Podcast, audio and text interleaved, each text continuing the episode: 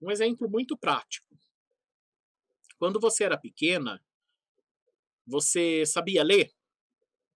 Você sabia escrever? Provavelmente não. Como que você aprendeu a ler? Como que você aprendeu a escrever?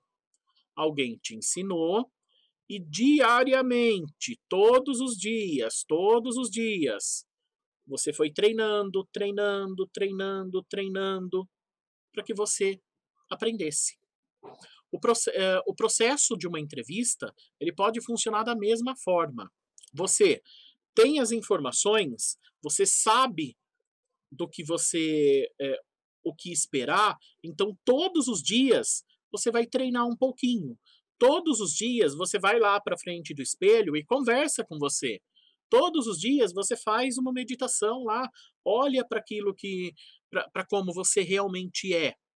Pegue ah, as perguntas que mais caem em processos seletivos e responda essas perguntas. Treine com outra pessoa. Convida aí, chama sua mãe aí, ó.